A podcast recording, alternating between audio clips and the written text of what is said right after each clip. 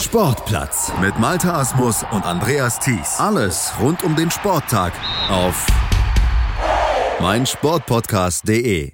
Judd Trump ist Weltmeister. Judd Trump ist die Nummer 1 im Snookersport und das unterstrich er im Endspiel von Da King dann auch nochmal. 10 zu 3, souveräner Sieg über Sean Murphy im Finale der International Championship. Wir blicken zurück auf dieses Event, auf seine Leistung dort mit Christian Oemmicke, unserem Snooker-Experten hier auf meinsportpodcast.de von Total Clearance. Hallo Christian.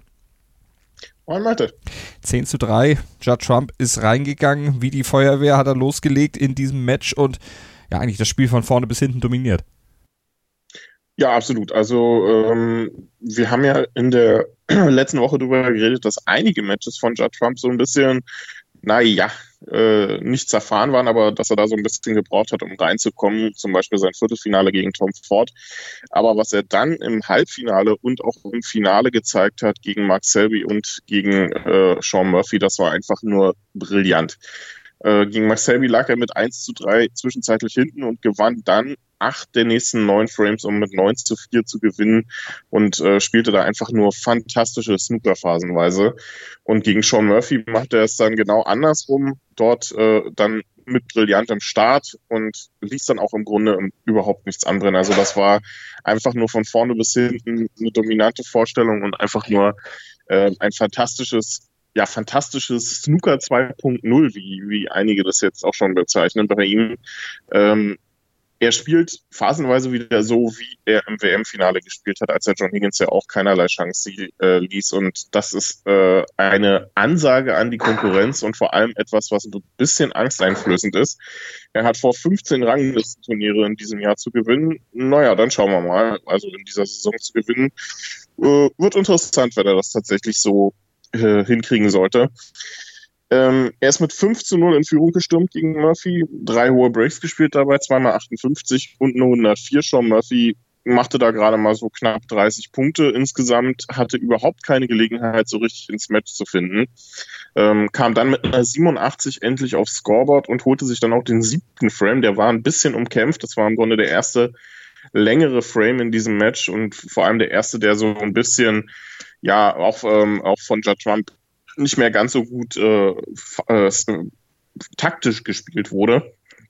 Ähm, auch der ging an Murphy so auf 2 zu 5 verkürzt. Judd Trump dann mit einer 74 zum 6 zu 2 und dann Sean Murphy noch mit einer 79 äh, zum 3 zu 6 nach der ersten Session. Drei Frames Rückstand geht eigentlich. Ähm, dafür, dass Judd Trump so dominant gespielt hat von Beginn an, war das 6 zu 3 fast schon äh, ja, ein richtiges Traumergebnis für Murphy am Ende noch. Aber wer hier irgendwie mit einem Comeback gerechnet hat, der wurde dann einfach extrem schnell am Abend eines Besseren belehrt. Auch dort wieder nur knapp 40 Punkte für Sean Murphy insgesamt.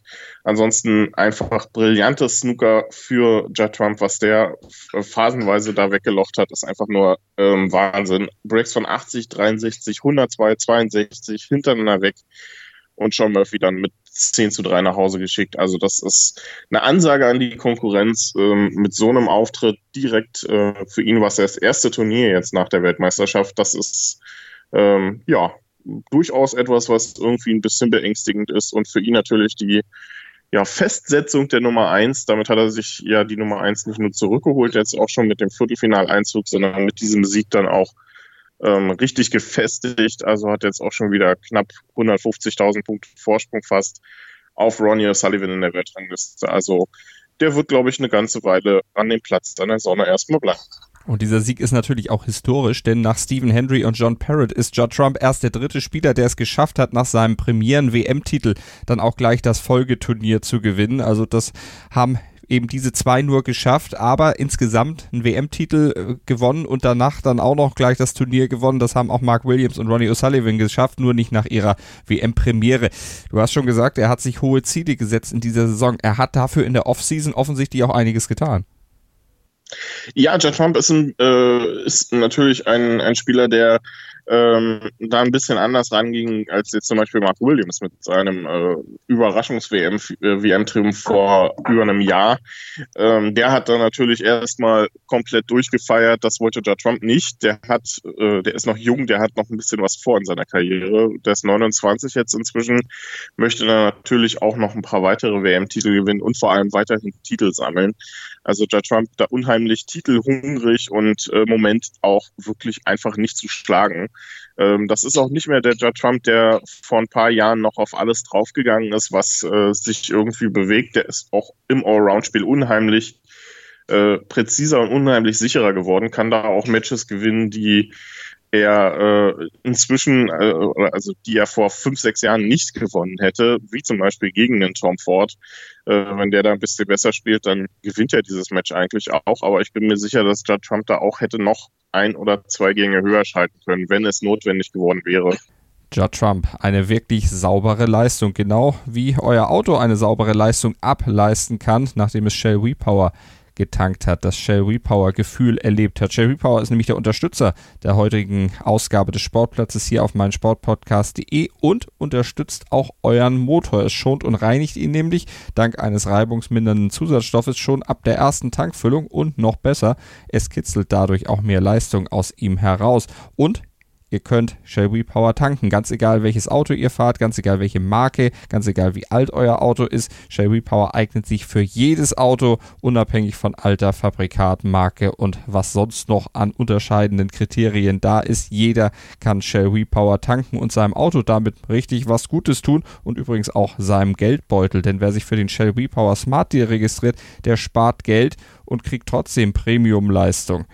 Überzeugt euch am besten mal selbst, fahrt zur nächsten Shell-Tanke und probiert's aus. Alle Infos zum Kraftstoff und zum Shell Repower Smart Deal gibt's natürlich im Netz unter shell.de slash repower. Also fahrt los, testet das Shell Repower Gefühl und tut eurem Auto richtig was Gutes. Und wir machen weiter mit der International Championship in Darking in Sachen Snooker. Christian, wir haben jetzt viel über Judd Trump, den Sieger, gehört. Wir müssen natürlich auch auf den unterlegenen Sean Murphy nochmal eingehen. Was bedeutet denn diese Niederlage für ihn? Äh, für den ist es natürlich extrem bitter. Klar, der hatte keinerlei Chance, der braucht sich eigentlich gar nicht so viel vorzuwerfen für dieses Finale gestern. Also da wären auch andere Spieler komplett untergegangen. Ähm, auch ein John Higgins hat damals im WM-Finale eigentlich gar nicht schlecht gespielt und trotzdem mit 9 zu 18 verloren. Ein Max Selby, der phasenweise richtig gut gespielt hat im Halbfinale, hat auch mit 4 zu 9 gegen diesen Judd Trump verloren. Also da braucht er sich nicht grämen. Das war gestern natürlich keine tolle Leistung von Sean Murphy, aber alles in allem äh, hätte er da vermutlich auch, wenn er äh, in Topform gespielt hätte, extrem schlechte Karten gehabt gegen diesen Judd Trump. Also das ist einfach nochmal eine andere Hausnummer. Aber er muss natürlich aufpassen. Er hat jetzt zum sechsten Mal in Folge das Finale von einem Ranglistenturnier verloren, wartet weiterhin seit 2017 auf den Titel. Also da sollte jetzt nicht äh, eine dauerhafte Sache daraus werden, dass er die Finals jetzt tatsächlich nicht mehr über die Bühne bringen kann, über, äh, über die Ziellinie. Ähm, das für ihn natürlich trotzdem erstmal ein guter Erfolg gewesen, hier das Finale erreicht, hat seinen Status in den Top 16 damit erstmal wieder zurückgeholt und äh, ja, so ein Stück weit jetzt auch ein bisschen wieder gefestigt. Wird damit beim Shanghai Masters dabei sein. Auch das ein, ein hochdotiertes Einladungsturnier, so das auch eine durchaus wichtige Sache aus finanzieller Sicht. Ähm, bin gespannt, wie das äh, weitergeht. Für ihn auf jeden Fall ein Schritt in die richtige Richtung und für Judd Trump, ja, da gucken wir mal, wie es in den nächsten Wochen und vor allem dann auch Monaten weitergeht. Also wenn der weiter so spielt, dann kann das tatsächlich so eine äh, Phase werden, wie ähm, ja, analog zu Mark Selby, der ja äh, auch jahrelang die Weltrangliste dominiert hat und äh, angeführt hat an der Weltspitze. Wenn Judd Trump das auch nur ansatzweise in dieser Form weiter zeigt, dann dürfte das ähnlich werden. Wir sind gespannt, werden das verfolgen natürlich hier auf meinsportpodcast.de im Sportplatz und bei Total Clearance und was wir noch sagen können, zwölfter Titel von Trump im 21. Finale und das gab am Ende 175.000 Pfund. Sein Gegner Sean Murphy musste sich mit 75.000 Pfund begnügen. Wir sind gespannt, wie es weitergeht bei Judd Trump werden das, wie gesagt, verfolgen. Hier auf Deutschlands größtem Sportpodcast-Portal. Christian, vielen Dank. Sportplatz mit Malta Asmus und Andreas Thies. Alles rund um den Sporttag auf meinsportpodcast.de. 90 Minuten, zwei Teams, pure Emotion. Es geht wieder los. Die Fußball-Bundesliga auf meinsportpodcast.de. Abonniere jetzt deinen Bundesliga-Podcast und sei dabei im Bully Special. Weserfunk. Auf die Zirbelnuss. Füchsle Talk. BV Beben. Unter Flutlicht. Werkskantine am Wasserturm. Und viele mehr. Die Fußball-Bundesliga auf meinsportpodcast.de